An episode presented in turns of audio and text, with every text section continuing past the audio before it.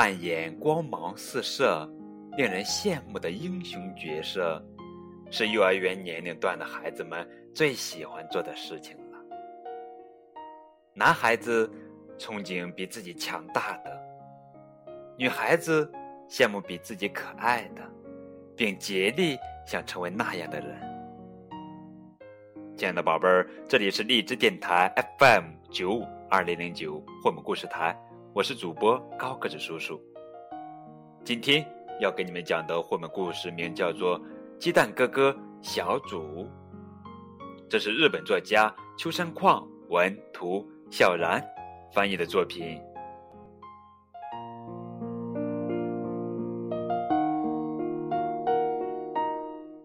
鸡蛋哥哥小组。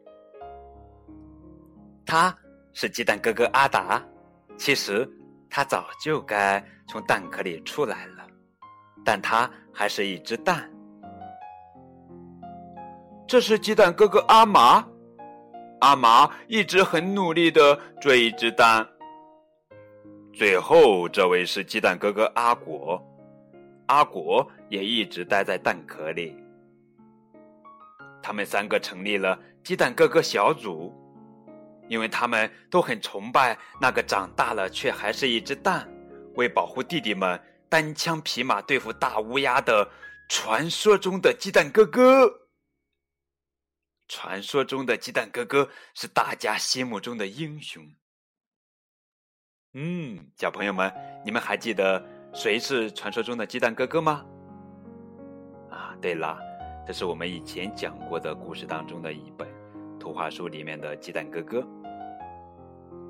我们是鸡蛋哥哥小组，蛋壳永远不破。大家要一直保持鸡蛋哥哥小组的光荣传统，加油！三个人排成一队散步的时候，很多小鸡都回头看他们。阿达说：“我们是不是很威风啊？”阿妈回答：“我想是。”不过，他们好像在笑我们呢。阿果有点不安的说：“我们看上去肯定很傻。”对呀，如果只做鸡蛋，谁也不会觉得我们了不起。好，要加油，我们也可以成为英雄。前进，前进，鸡蛋哥哥小组。哦。阿达对小鸡们说：“来，我背你们。”哇，小鸡们呼啦呼啦都爬到阿达的头上。啊，大家不要一下子都上来嘛！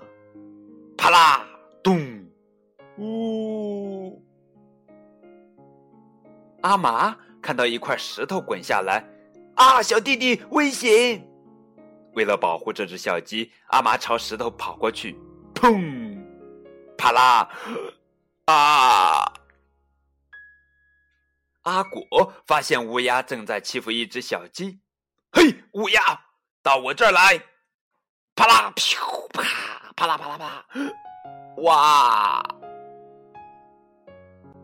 第二天，阿达、阿麻和阿果都用很奇怪的姿势打招呼。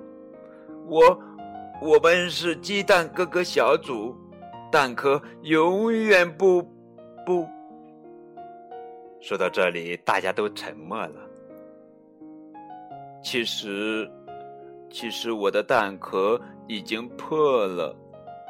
阿达伤心的说：“啊，我的也破了。”阿麻抬起了头：“